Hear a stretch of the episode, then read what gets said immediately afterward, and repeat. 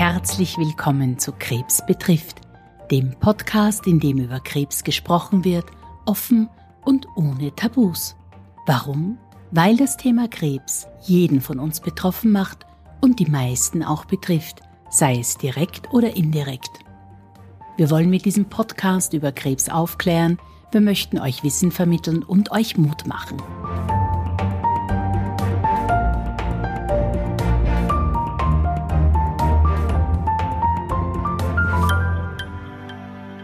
Heute sprechen wir nicht über körperliche Beschwerden, die eine Krebserkrankung oder eine Therapie nach sich ziehen kann. Heute sprechen wir darüber, was die Diagnose Krebs in unserer Seele auslösen kann. Mit welchen Gefühlen müssen sich Patientinnen und Angehörige auseinandersetzen? Wie geht man mit Angst, Ungewissheit und Hoffnung um? Darüber und inwieweit die Psyche Krankheit und Heilung beeinflusst, sprechen wir heute mit Frau Dr. Gabriele Traun-Vogt, Psychoonkologin aus Wien. Herzlich willkommen bei Krebs betrifft. Liebe Gabriele, ich darf dich ersuchen, dass du dich unseren Zuhörern kurz vorstellst. Mein Name ist Gabriele Traunvogt. Ich bin klinische Psychologin ich bin systemische Familientherapeutin und eigentlich seit Jahrzehnten im Gesundheitsbereich im weitesten Sinn. Ich habe begonnen im AIDS-Bereich, ich habe weitergemacht im Jugendsexualitätsbereich und bin dann gelandet in der Brustkrebstherapie, wo ich alles, was ich davor in meinem Leben gelernt habe, wunderbar brauchen konnte. Und bin jetzt seit 21 Jahren im Bereich der Psychoonkologie im AKH mit Schwerpunkt Brustkrebs in allen seinen Ausprägungen, in allen seinen Stadien und seit mittlerweile elf Jahren in freier Praxis, ebenfalls in der psychoonkologischen Betreuung von Patientinnen und Patienten, Angehörigen aller Krebsarten, aber auch mit einem gewissen Schwerpunkt Brustkrebs. Was macht denn eine Psychoonkologin?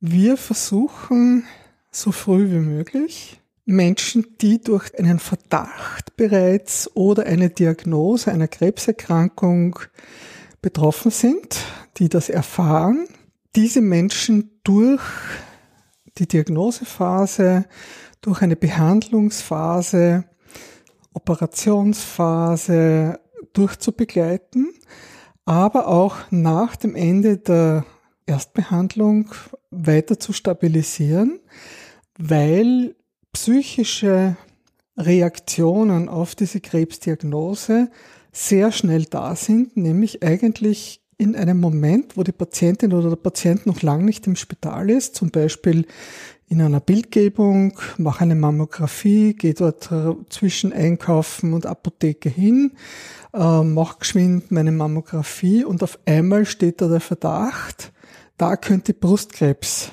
tatsächlich Realität werden. Und zwischen diesem ersten begründeten Verdacht und allem, was danach kommt, bis zu einer Neuerkrankung, weiteren Erkrankung, bis zur Begleitung des Sterbens, bis zum Begleiten von Angehörigen nach dem Tod einer betroffenen Person, können wir als Psychoonkologinnen und Psychoonkologen begleiten, betreuen und die psychischen Reaktionen, die auf so eine Diagnose erfolgen, können wir behandeln. Das sind üblicherweise depressive Reaktionen, Angststörungen, Schlafstörungen. Und manchmal ist es einfach der ganz normale Schock und das Zusammenbrechen einer Lebensperspektive, das passiert mit diesem ersten Verdacht und das Erarbeiten einer neuen Lebensperspektive und das neue Leben nach der Diagnose, nach der Erkrankung gut zu unterstützen und gut zu begleiten. Das ist eigentlich unser Job. Wer bringt mich denn auf die Idee, dass ich eine Psychoonkologin aufsuchen könnte? Wie, wie stelle ich mir das vor? In den großen Krebszentren in Österreich gibt es erreichbar in diesen Zentren und auch dazugehörig Psychoonkologinnen und Psychoonkologen, wo Ärztinnen, Ärzte, Pflegepersonal, wer auch immer betroffene Menschen trifft, dann sagt, wir haben hier einen Psychoonkologen, eine Psychoonkologin, es wäre gut, wenn sie sich mit der was ausmachen würden, weil die haben spezielle Schulungen, um sie in der Situation aufzufangen und zu begleiten. Die Idee der Psychoonkologie ist eine multidimensionale. Das heißt, da gehören das ärztliche Personal, das pflegerische Personal, gehören alle Personen, die im Spital arbeiten, dazu, eben auch die Psychoonkologie für diesen Bereich, weil nicht jeder kann alles können, sondern es ist arbeitsteilig und multidisziplinär. Kann man in Worten beschreiben den Unterschied zwischen der Psychoonkologie und klassischer psychologischer Betreuung, was da der Unterschied ist? Ja, Psychoonkologie ist im Hier und Jetzt. Das heißt, akute Krise durch eine Krebserkrankung, wie gehe ich damit um? Wie begleite ich die betreffende Person in dieser Krise, aus dieser Krise heraus? Es geht darum, dass man den Boden unter den Füßen wieder gewinnt, weil eine Krebsdiagnose macht, dass der Hang wahnsinnig zu rutschen beginnt. Das kann man sich vorher nicht vorstellen, aber eine Diagnosestellung in der Onkologie ist ja ein mehrstufiges Verfahren.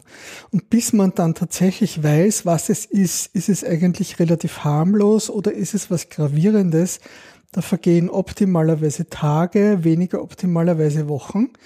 Und das sind eigentlich die höchst belasteten Zeiten für die Patientinnen oder Patienten, weil sie sich komplett auf etwas Neues einstellen müssen.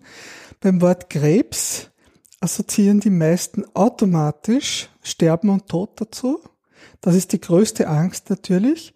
Und es ist gerade am Anfang nicht erkennbar.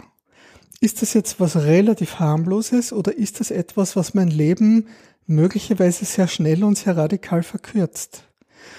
Und was immer damit einhergeht, egal wie leicht oder schwer sich die Krankheit im Nachhinein dann herausstellt, es bricht eine Lebensperspektive zusammen, nämlich, dass wir alle so glauben, na, jetzt sind wir irgendwie 40, 50, 60, 30, 70, egal, und wir haben so das Gefühl, mein Leben, da wird jetzt das, Kinder habe ich und dann bin ich verheiratet und dann werde ich Enkelkinder haben und äh, werde miterleben, wie meine Kinder studieren oder die Matura machen und dann selber Kinder kriegen und dann werde ich Großmutter sein und dann werde ich viel reisen und irgendwann einmal mit 90 werde ich dann schmerzlos im Schlaf versterben. Das ist so unsere Idealvorstellung, so was wir uns so ganz irgendwie unbewusst oft wünschen und wo wir hoffen, dass es im Leben eintritt. Und wenn wir das Wort Krebs hören, ist das sofort assoziiert mit schwerer Krankheit, mit Tod, mit der Angst vor Schmerzen, vor Sichtum, vor eingeschränkter Mobilität. Und das hinterfragt mich in meinem Sein ganz radikal. Und bis man dann geklärt hat, was ist denn tatsächlich das, was mir das Leben zugeteilt hat, welche Krankheit, welche Behandlung, welche Perspektive, das ist ein, ein ganz, ganz intensiver menschlicher Reifungs- und Lernprozess. Und diesen Prozess zu begleiten, ist unser Job. Und ich glaube, da können wir sehr gut unterstützen und sehr gut helfen, nicht sofort zu verzweifeln an diesem Wort Krebs, sondern die Perspektive weiter aufzumachen, wenn man genug weiß über die Dynamik einer Krankheit, über die Möglichkeiten der Behandlung, das müssen wir als Psychoonkologinnen nicht im Detail wissen, aber im Großen und Ganzen. Und wir können etwas geben, was für sehr viele Patientinnen und Patienten wichtig ist, nämlich die Erfahrung. Wir haben andere Leute schon, schon durchbegleitet, wir haben schon bei anderen Leuten gesehen, dass es gut gehen kann, dass es machbar ist. Und das gibt sehr vielen Patientinnen und Patienten Hoffnung. Und das halte ich für eine sehr wichtige Geschichte, weil es prasselt unglaublich viel auf neu diagnostizierte Krebspatientinnen und Patienten ein, um das zu ordnen und in eine Perspektive zu bringen, die Hoffnung beinhaltet, halte ich für sehr wichtig. Und Hoffnung beinhalten ist nicht unbedingt nur abhängig davon, wie lange das Überleben sein wird sondern es gilt darum, Werte im Leben, was ist mir wichtig, was ist mir nicht wichtig, was will ich behalten, wovon will ich mich verabschieden, wofür brenne ich denn tatsächlich? Und was ist mein Ziel oder meine neue Perspektive, das stellt einen als Mensch sehr in Frage und dabei können wir gut unterstützen. In Gesprächen, die ich selbst schon mit Patientinnen oder Patienten geführt habe, ist genau dieses Thema auch oft aufgetaucht, dass erst im Zuge einer Erkrankung, einer schweren Erkrankung, das muss jetzt nicht zwingend Krebs sein, viele sich dann auch erst zum ersten Mal bewusst der Sinnfrage gestellt haben. Mhm. So wie du gesagt hast, was möchte ich eigentlich noch oder was habe ich bisher gemacht, was möchte ich behalten? In der Psychoonkologie werden ja nicht nur Patientinnen und Patienten betreut, sondern auch andere von der Krankheit betroffene Menschen. Wie wird das denn generell angenommen? Also gibt es Betroffene, die einmal kommen mhm. und dann vielleicht nie wieder, weil sie sich nicht vorstellen können, wie, wie das weitergeht oder, oder was ihnen das vielleicht bringt? Wie sind da deine Erfahrungen? Das kann beides sein. Es gibt sehr viele Gespräche, die einmalig sind und trotzdem sehr intensiv sind. Das sind Menschen, die mit sich selber gut umgehen können, die, um dieses Wort zu verwenden, sehr resilient sind, die eigentlich Hilfe bei der Orientierung brauchen und die oft in einem ausführlichen, intensiven Gespräch diese Orientierung haben und dann wissen, okay, in diese Richtung geht's für mich weiter. Also die ja? quasi ihren initialen Schock mit so einem Gespräch ganz gut verarbeiten können und dann selber die Fähigkeit haben, sich wieder nach vorne zu orientieren. Wo die eigene Kompetenz sehr schnell übernimmt und sagt, okay, das ist jetzt, das kann ich in mein Leben integrieren, okay, dann weiß ich, so geht's jetzt weiter. Die Dauer einer Unterstützung ist kein Merkmal für Qualität, sondern auch so ein einmaliges Gespräch kann extrem wichtig sein und dann ist es gut. Andere Leute brauchen etwas mehr Unterstützung oder wünschen sich etwas mehr Unterstützung und das ist auch gut. Andere Leute wieder kommen ein paar Mal und wenn irgendwas schwierig wird, rühren sie sich wieder und kommen wieder ein paar Mal und dann ist wieder gut. Und dann gibt's Leute, die ich über mittlerweile seit sieben Jahren, zehn Jahren kenne, die mit dieser Krankheit leben, die immer wieder alle paar Jahre kommen und sich ein bisschen was holen für die momentane Phase und dann ist wieder gut. Weil sie wahrscheinlich die Erfahrung gemacht haben, dass ihnen das in der Situation gut genau. tut. Und also es geht nicht darum, genau, es geht nicht darum, jetzt wie in einer Psychotherapie jede Woche, was weiß ich, einmal, zweimal, was auch immer, sondern es geht wirklich in der Gegenwart lösungsorientiert mit dem Wissen, Leute können dann wieder ein Stück weiter und melden sich wieder, sollte irgendwas für sie zum Thema oder zum Problem werden, dann kommen sie wieder, melden sich wieder. So ist das. Und ich nehme an, dass die Themen, die für die Patientinnen in dem Moment wichtig sind oder am wichtigsten sind, ja vollkommen unterschiedlich gelagert sein können. Also nehmen wir mal an, das ist, könnte auf der einen Seite sein, wie geht's mit mir weiter? Wie wird die Therapie sein? Sicherlich auch ähm, Angst vor dem Sterben. Werde ich wieder arbeiten können? Schmerzen? Werde ich Schmerzen haben? Wie wird es da weitergehen? Kann man das irgendwie in Feldern zusammenfassen oder ist das wirklich breitest gemischt? Es ist breitest gemischt, weil es einfach davon abhängt, in welcher Lebensphase einen welche Krebsdiagnose trifft. Breitest gemischt, weil es ja noch nicht einmal Krebs sein muss, und das wird ein Thema der Zukunft sein, dass man immer mehr Patientinnen und Patienten mit einem genetischen Risiko für eine Krebserkrankung finden kann, äh, diagnostizieren kann, dass jemand ein wesentlich erhöhtes Risiko für eine bestimmte Krebsart hat. Wieder beim Beispiel Brustkrebs gibt es schon sehr lange diese beiden Faktoren BRCA1 und 2 und verschiedene andere Faktoren auch, wo jemand noch gar nicht optimalerweise Krebs haben kann oder soll, sondern einfach weiß, ich habe ein sehr hohes Risiko, im Laufe meiner Zeit daran zu erkranken. Und darüber zu entscheiden, was kann ich tun, um damit umzugehen, mit dieser Belastung zu leben und welche Entscheidungen möchte ich für mich treffen, um dieses Risiko optimal zu minimieren. Und das kann beinhalten eine regelmäßige Früherkennung, kann aber auch, wie in diesem Fall, bedeuten, dass man sich zum Beispiel das Brustdrüsengewebe entfernen lässt und die Brüste neu aufbauen lässt oder die Eierstöcke entfernen lässt. Und das hat eine, natürlich eine ganz große Auswirkung auf die Lebensgestaltung und Lebensplanung, weil wenn ich Mitte 20 draufkomme, dass ich wie meine Mutter zum Beispiel dieses Brustkrebsgen 1 geerbt habe und damit eine zwischen 80 und 85 Prozent hohe Wahrscheinlichkeit habe, diese Erkrankung im Laufe meines Lebens zu bekommen, wahrscheinlich eher früher als später, dann ist es sehr legitim zu überlegen, wie will ich damit umgehen? Wie lange möchte ich Früherkennung haben? Ab wann wird es mir zu steil? Äh, möchte ich überhaupt Kinder haben? Wie plane ich denn die? Habe ich überhaupt schon einen Partner, mit dem Kinder vorstellbar sind? Wie organisiere ich das? Bevor überhaupt noch jemand an Krebs erkrankt. Und das wird immer wichtiger werden in Zukunft. In den Gesprächen, die du schon geführt hast, wie sieht's da aus mit dem Thema Körperlichkeiten, Sex? Du hast gerade gesagt, dass man sich eventuell beide Brüste entfernen lassen kann, muss. Ähm, ich kann mir gut vorstellen, dass das für viele Patientinnen, aber auch betroffene Angehörige ein großes Problem darstellen könnte. Das ist ein großes Problem und auch ein großes Tabu. Darüber spricht man normalerweise nicht öffentlich.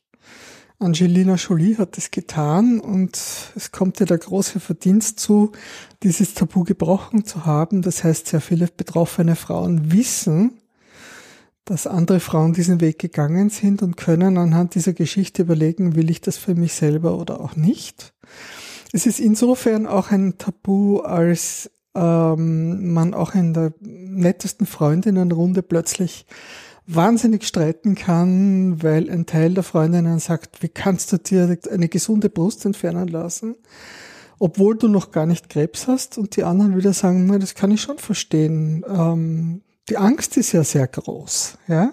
Die Wahrscheinlichkeit ist sehr groß. Also da kommen sehr schnell sehr intensive Emotionen. Und da für sich den persönlich richtigen Weg zu finden, ist ja nichts, was man innerhalb von zehn Minuten hat. Das braucht oft ein langes Nachdenken, ein Nachspüren, bis man bereit ist, da zu einer Entscheidung zu kommen. Und das wird durchaus auch sehr oft professionell psychoonkologisch begleitet. Das sollte eigentlich so sein, gerade bei so einem schwierigen Thema wie erblicher Krebs. Und davon gibt es nicht nur Brustkrebs, sondern viele andere Arten von Krebs auch. Ich glaube, wir sind hier wieder an einem Punkt angekommen, der da heißt Kommunikation und darüber zu sprechen. Ich kann mir gut vorstellen, dass man oft dazu animieren muss, darüber zu sprechen mit seinem unmittelbaren Umfeld, mit, mit seinen Freunden, mit seiner Familie. Ja, und das ist gut, wenn man das von Anfang an macht weil egal welche Krebsart, man muss sich gleich einmal, wenn man einen Verdacht hat oder eine Diagnose hat, muss man sich entscheiden, mit wem teile ich diese Information. Habe ich eine Partnerin, einen Partner, mit dem ich das teilen kann? Bin ich in einer Trennung begriffen? Macht es das noch komplizierter? Habe ich Kinder? Äh, denke ich mir um Gottes Willen, wie sage ich das bloß? Das kann ich doch nicht. Ja, das ist ein wichtiger Teil der Beratung mit Eltern zu besprechen, wie ich es denn meinen Kindern sagen kann, so dass ich das Gefühl habe, ich schrecke sie nicht und ich kann selber damit umgehen. Also wir machen sehr viele Beratungen für Eltern, wie man mit Kindern reden kann, was wichtig ist, was man vermeiden sollte, was sich bewährt hat. Könnt, könnt ihr dann bei diesen Gesprächen auch unterstützen oder macht natürlich. man das eher nicht? Oh ja, natürlich, ja. Es gibt die Möglichkeit zu sagen, ja, eh, aber können wir das nicht gemeinsam machen? Selbstverständlich gibt es die Möglichkeit. Und man kann es sehr ausführlich vorbesprechen mit allen möglichen Reaktionen, so dass die Leute sagen, oh ja, ich glaube, das schaffen wir oder das schaffe ich. Und das hat sich sehr bewährt, weil die Eltern sind die wichtigsten Vertrauenspersonen ihrer Kinder und es ist gut, wenn die Eltern offen damit mit ihren Kindern kommunizieren können, weil das Vertrauen zu den Eltern erhalten bleibt, weil Kinder merken ja, wie kleine Radarstationen, sobald irgendeine gröbere Störung in der Familie ist, dass da was nicht in Ordnung ist, weil sie einfach aus diesem Zentrum der Aufmerksamkeit, in dem sich Kinder in einer Familie, die gut zusammenlebt, befinden, auf einmal so an den Rand rutschen und nicht mehr ihre Bedürfnisse das Wichtigste sind, sondern auf einmal geht es um irgendein andere Themen. Die Mama verschwindet da in dem Nebenzimmer, kommt verweint raus, auf einmal steht die Oma oder der Opa täglich auf der Matte und betreut das Kind, wer anderer bringt das Kind in den Kindergarten. Also Kinder merken sehr wohl, dass da was nicht in Ordnung ist. Und da ermutigen wir, so gut wie möglich, so bald wie möglich, sobald man sich selber dazu in der Lage fühlt, da kommt es auf zwei, drei Tage nicht an, mit Kindern gut und offen zu sprechen und auch zu besprechen, was soll Inhalt des Gespräches sein und wie geht man dann auch mit Hoffnung und mit dem Versprechen, aber ich werde sicher nicht sterben, das liegt ja jedem Elternteil eigentlich fast auf den Lippen damit um, weil wenn man das nicht wirklich weiß, was mache ich dann? Und das ist natürlich das, was die Kinder hören wollen. Aber das gilt wahrscheinlich auch in beide Richtungen, also von Eltern zu Kindern natürlich. oder von, von Kindern zu Eltern. Wenn ich dich richtig verstanden habe, dann wäre die Empfehlung oder die Beratung, das Gespräch in der Richtung, dass man animiert, darüber zu sprechen. Wie gehst du vor oder wie kann man sich das vorstellen, wenn es Betroffene gibt, die sagen, sie wollen das nicht? Es gibt sehr viele Betroffene, die sich das im ersten Moment nicht vorstellen können. Und was ich dann üblicherweise mache, ist, dieses Szenario durchzuspielen und zu sagen, okay, das ist eine Möglichkeit, aber bedenken Sie, was passiert, wenn Sie länger ins Spital gehen müssen? Was erzählen Sie dann Ihren Kindern? Was passiert, wenn Sie plötzlich die Haare verlieren und eine Perücke haben? Was passiert, wenn Sie die Perücke aufhaben und plötzlich verrutscht die und Sie haben keine Haare? Was passiert, wenn Sie sozusagen ununterbrochen während einer schwierigen Behandlung dauernd einen Smile aufgesetzt haben müssen und funktionieren müssen? Was erzählen Sie im Kindergarten? Was erzählen Sie in der Schule? Eltern werden von ihren Kindern sehr intensiv beobachtet. Es ist fast unmöglich, eine Krebsbehandlung in der vollen Länge vor seinen Kindern zu verbergen. Manche probieren es trotzdem. Und ich frage dann sehr oft und stellen Sie sich mal vor, Ihre Mutter, Ihr Vater würde Ihnen nicht zumuten, zu wissen, dass da eine gravierende Krankheit ist. Wie wäre das für Sie? Und die meisten sagen, boah, das wäre eigentlich ziemlich schlimm und zu sagen, ja, das ist für Kinder auch ziemlich schlimm. Nur sind es noch Kinder, die respektieren auch das Tabu, die respektieren, dass die Mama oder der Papa über das nicht reden will. Und die Alternative dazu zum Fragen, Mama, was ist eigentlich los mit dir, ist, die Mama zu überwachen, die Mama Tag und Nacht nicht aus den Augen zu, zu lassen, nicht mehr in die Schule zu gehen, weil man nicht verpassen will, dass man dass irgendwas passiert, was man da nicht mitbekommt. Also ich bespreche dieses Szenario durch. Und es gibt dann eigentlich sehr viele Leute, die sagen, okay, das macht eigentlich sehr viel Sinn, aber wie gehen wir es an? Und dann sind wir schon im Arbeiten. Schwingt da aber nicht auch mit, dass sich äh, Patientinnen, Patienten, sie wollen einfach keine Belastung für ihre Natürlich. Familien sein und deshalb versuchen Sie sich eher zurückzuziehen und nicht darüber zu sprechen? Selbstverständlich ist es die Hauptmotivation, aber es ist ein bisschen wie die Wahl zwischen, Pest und Cholera. Belaste ich Kinder durch Information oder belaste ich Kinder durch Verschweigen? Beides kann für ein Kind schwierig sein. Es ist aber kontrollierbarer, unterstützbarer und machbarer wenn ich drüber spreche. Und die Botschaft ist ja, ich kann nicht versprechen, einem Kind, ich kann einem Kind nicht versprechen, ich werde nicht sterben. Das kann keiner von uns. Aber ich kann einem Kind versprechen, egal was passiert, egal was die Krankheit mit sich bringt, welche Behandlung oder was auch immer an Entwicklung, der Papa, die Mama, du, die Schwester, der Bruder, ihr werdet immer die Ersten sein, die informiert werden sobald ich selber dazu in der Lage bin. Und wir versprechen, dass ihr wissen werdet und sozusagen mit dabei im Kreis sein werdet und nicht irgendwo außen an der Peripherie verzweifelt versuchend jedes kleine bisschen Information aus einer sehr distanten Position irgendwie sich äh, fangen zu müssen. Das gibt sehr viel Sicherheit für Kinder, dieses Wissen, ich bin dabei, egal was im Leben passieren wird. Ich gehöre dazu. Ich denke mir auch, nur so kann man Unterstützung erfahren. Genau. Dass man nicht so alleine ist mit, mit dem, was man gerade erlebt. Und das und Schlimmste, durchmacht. was man machen kann, ist ein Kind allein zu lassen mit den Fantasien, die ein Kind hat über Krankheit und Sterben, weil diese Fantasien sind immer viel schrecklicher, als es die Realität ist. Mhm. Wenn wir nochmals auf Ängste von Patientinnen zu sprechen kommen, hm, gibt es denn die Angst vor der Hoffnung oder die Angst vor dem Angstverlust? Ja, das gibt es tatsächlich. Und zwar haben manche Patientinnen oder Patienten das Gefühl, Angst ist etwas, das ihnen hilft, die Krankheit nicht zu vergessen, sie in Greifweite zu behalten und deshalb sozusagen mehr oder weniger zu kontrollieren. Die Angst ist oft diese Angst nicht mehr zu spüren, völlig sorglos durchs Leben zu gehen und dann sozusagen von hinten von der Krankheit unvorbereitet wieder erwischt zu werden. Das ist für sehr viele Leute eine große Angst. Und man kann es ja bei manchen Krebserkrankungen auch nicht ausschließen, dass es da Rezidive, Spätrezidive auch noch Jahr, nach Jahren oder Jahrzehnten noch gibt. Und dieser Umgang mit der Angst nach einer Erkrankung ist eigentlich das zentrale Thema der Nachsorge.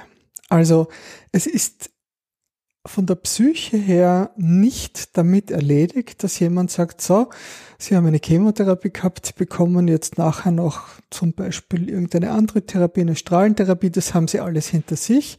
Gratuliere, Sie sind krebsfrei, ähm, gehen Sie in Ihr Leben und leben Sie normal, so normal wie möglich weiter, sondern das Thema der Zeitspanne danach ist die Angst und die Angstbewältigung.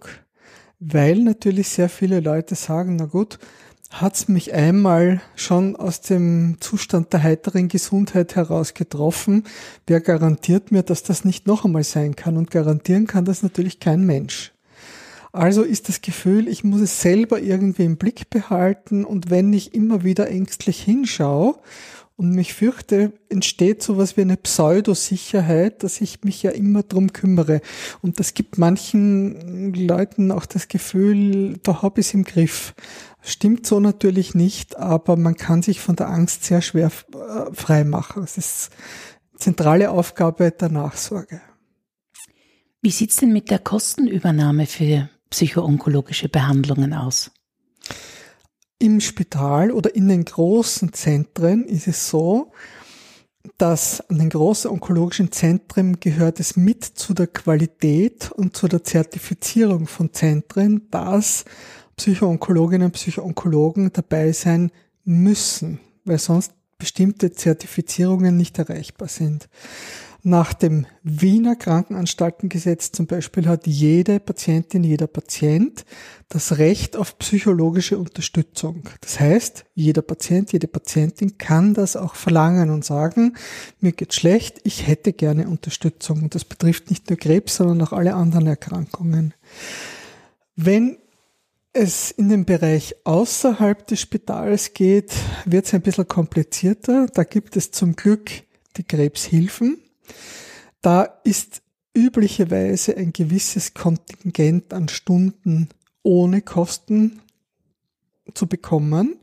Wenn es eine längere Betreuung wird, äh, wird man auch über Kosten reden müssen, beziehungsweise können einem die Krebshilfen auch raten, wer im niedergelassenen Bereich darauf spezialisiert ist. Leider Gottes sind wir in Österreich noch nicht in der Lage, Psychotherapie durchgehend auf Krankenschein anbieten zu können. Das ist für Krebspatienten und Patientinnen ein Unglück. Das sage ich mal so wertend, wie ich es meine, weil ich glaube, dass das für sehr viele eine sehr gute Hilfe wäre, dass man einfach ohne etwas zu bezahlen ähm, psychoonkologische Unterstützung haben könnte, denn eine Krebserkrankung ist auch nicht unbedingt billig. Auch wenn die großen und teuren Therapien äh, durch die öffentliche Hand und durch die Krankenkassen übernommen werden. Aber es gibt viele Dinge, die man trotzdem alleine finanziell leisten muss. Es haben Leute Einbußen finanzieller Natur durch Berufsausfälle. Es werden leider Gottes immer wieder sehr viele Leute gekündigt. Also es sind eine Menge an finanziellen Belastungen. Leider haben wir das noch nicht, dass das zur Gänze übernommen wird. Es gibt einige Kassenplätze. Es gibt aber auch äh, die Möglichkeit der Bezuschussung von, Psych bei, von Psychoonkologinnen, die auch eine Psychotherapieausbildung haben, wo ein gewisser Anteil Teil wieder abhängig von der Krankenkasse finanziert wird. Das können zwischen 28 und 40 Euro sein. Aus deiner langjährigen Erfahrung, welche Rolle spielt denn der gesunde Geist im Kontext mit einer Krebserkrankung, die persönliche Einstellung, das Wasserglas halb voll, halb leer, hat das eine Auswirkung auf die gesamte Zeit, auf die Entwicklung, auf die Psyche? Ich würde es nicht Geist nennen, weil sehr viele Leute bei dem Wort Geist sofort geistig behindert assoziieren. Und das möchte ich wirklich ganz massiv bestreiten. Man hat keine Art von psychischer Störung, wenn man auf eine Krebsdiagnose mit einer Krisenreaktion antwortet. Das ist innerhalb einer abnormalen Situation normal. Dass man auf eine Diagnose wie Krebs nicht reagiert mit, ja und, äh, was gehen wir jetzt essen, ist eh wurscht, ja, sondern es ist normal, dass man darauf reagiert und sagt, hu, ja, das ist aber jetzt schon ein Einschnitt in meinem Leben, das kann bedeuten, dass mein Leben möglicherweise anders verläuft, als ich es mir gedacht habe. Wie gehe ich damit um? Ähm, ich würde meinen, es ist normal, auf so eine gravierende Diagnose eine Reaktion, eine emotionale Reaktion zu zeigen. Und ob man jetzt sein Leben lang ein halb volles oder ein halb leeres Glas sieht, ist Charaktersache, ist vielleicht auch Veranlagungssache, bei vielen vielleicht auch Lernsache, wenn die sehr viele Enttäuschungen im Leben hatten. Aber man darf nicht verwechseln eine normale Reaktion unter abnormalen Bedingungen mit einer geistigen Behinderung oder einer psychischen, massiven psychischen Krankheit. Von den Themen, die Patientinnen und Patienten sehr stark belasten, ich denke da zum Beispiel auch an Unfruchtbarkeit, Körperlichkeit oder Sexualität. Wie geht man denn am besten damit um? Man geht am besten damit um, indem man es in irgendeiner Form anspricht. Das kann schon im Spital sein. Es kann aber auch privat sein, weil es ändert sich in der Regel, was Sexualität angeht, sehr viel. Weil wenn ich ein Wort wie Krebs höre, ist die automatische Reaktion auf dieses Wort, dass man sich eher schützt, dass man eher versucht, sich ein bisschen zusammenzukrümmen, sich zu umarmen und zu schützen. Und Sexualität zum Beispiel und eine gute Körperlichkeit zeichnet sich ja durch Offenheit aus, durch ich mache mich auf für etwas. Und dieses in einer Situation zu sein, wo ich mich als so bedroht empfinde, um Gottes Willen, ich muss jetzt meinen Körper zugänglich machen für Chemotherapie oder für Strahlentherapie, ich muss mich schützen. Dauernd kann einer kommen und sagen, Sie, machen Sie mal da auf und lassen Sie mir das mal anschauen, ist die Reaktion, sich eher zu verschließen. Und das geht mit Sexualität, wo man ja loslässt, wo man sich öffnet, sehr schwer einher. Und das Verstehen Partnerinnen, Partner von Betroffenen unmittelbar nach einer Diagnosestellung oder während einer anstrengenden Behandlung. Aber wenn sozusagen einmal das Schwierigste überstanden ist, dann geht es nicht automatisch zurück in die Normalität, sondern dieses Gefühl der latenten Bedrohung, eben dieses Thema Angst als Thema der Nachsorge, das bleibt ja auch und das hat natürlich auch eine Auswirkung auf Körperlichkeit, auf dieses Gefühl, wie attraktiv fühle ich mich gerade, wenn Operationen passiert sind, die das Körperbild verändern. Gerade wenn Operationen in dem Bereich der primären oder sekundären Geschlechtsorgane passiert sind, wo möglicherweise die Performance in der Sexualität nicht genauso ist wie vorher, wo auch die Lust auf Sexualität möglicherweise sich verändert, dann wird es ein großes Thema. Also ich kann mir auch vorstellen, dass in diesem Zusammenhang auch wieder das darüber sprechen sehr hilft und oft vielleicht schweigen und sich nicht darüber unterhalten zu Missverständnissen führt. Zu Jeder interpretiert etwas in diese Situation hinein der schaut mich nicht an oder sie schaut mich nicht an, sie spricht nicht mit mir und, und, und auf der anderen Seite ist es vielleicht, ich werde nicht gesehen und man hat das Interesse an mir verloren. Ich glaube, auch das ist wieder ein, ein klassisches Thema äh, für die Wichtigkeit, die Gespräche oder das Gespräch zu suchen. Ich halte es für extrem wichtig, weil in einer Partnerschaft, die vorher okay war, ja, Partnerschaften, die so auf der Kippe stehen und eigentlich so einem Ende nähern, die zerbrechen oft mit einer Krebsdiagnose. Aber bewährte Partnerschaften, die schon viel hinter sich haben, tragen eine Krebserkrankung eines Betroffenen, einer Betroffenen relativ gut. Und Sexualität ist etwas, was man dann in der Regel oft lange miteinander gelebt hat und plötzlich verändert sich etwas. Plötzlich sind die Erwartungen andere und so wie du sagst, äh, es stellt sich nicht automatisch wieder ein, sondern es verändern sich die Bedürfnisse. Eine Frau zum Beispiel kommt durch eine Behandlung in den Wechsel. Ein Mann hat nach einer Behandlung möglicherweise eine andere Erektion. Und es ist sehr wichtig, das auch sagen zu dürfen, zu sagen, du, äh, äh, schwierig. Und manchmal ist es auch so, dass man einfach nur sagen kann, hör mal zu, du bist die richtige Frau oder der richtige Mann, aber die Situation passt noch nicht oder die Art und Weise, wie wir bis jetzt miteinander in der Sexualität umgegangen sind, passt da noch nicht. Da braucht es noch Vorstufen oder es braucht Ergänzungen oder es braucht andere Reize, aber du bist grundsätzlich die Richtige oder der Richtige für mich. Und das sind das ist eine ganz wichtige Unterscheidung, weil wenn man das nicht klärt, wird sehr kompliziert in Beziehungen. Vielen lieben Dank, Gabriele, für dieses ausführliche Gespräch um nochmal zusammenzufassen, was sind denn so die wichtigsten Punkte, die wir unseren Zuhörern mitgeben wollen? Ich möchte Sie sehr, sehr gerne ermutigen, wenn Sie durch die Diagnose Krebs betroffen sein sollten, sich Hilfe zu holen und sich auch zu gestatten in dem Prozess der Diagnosefindung, der Behandlung und auch nach Abschluss der Behandlung. Holen Sie sich Hilfe durch Psychoonkologin oder Psychoonkologen. Wir sind dazu da, Sie in diesem Prozess zu begleiten.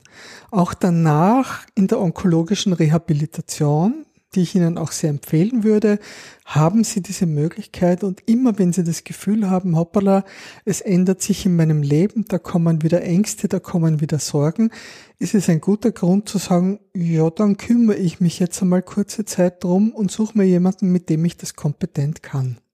Ich möchte Sie sehr ermutigen, über alles, was Sie im Zusammenhang mit Krebs an Emotionen, an Gefühlen, an Gedanken spüren, mit Menschen ihres Vertrauens zu sprechen, weil Reden hilft in der Situation und es hilft nicht nur ihnen, es hilft auch den Menschen, die ihnen nahestehen, weil diese dann nicht das Tabu respektieren müssen, sondern mit ihnen gemeinsam darüber sprechen können, was gute Lösungen sein könnten für alle Betroffenen. Und ich wünsche Ihnen persönlich alles Gute. Vielen Dank für das Gespräch. Sehr gern. Vielen Dank fürs Zuhören. Wir hoffen, die heutige Folge war für euch interessant und regt an, mehr über das Thema Krebs zu sprechen. Vergesst bitte nicht, dass ihr uns per E-Mail kontaktieren könnt. Die Adresse lautet krebsbetrifft@merckgroup.com. Wir würden uns freuen, wenn ihr unseren Podcast abonniert und sind gespannt auf eure Bewertungen auf iTunes und Co. Bis zum nächsten Mal, euer Krebs betrifft Team.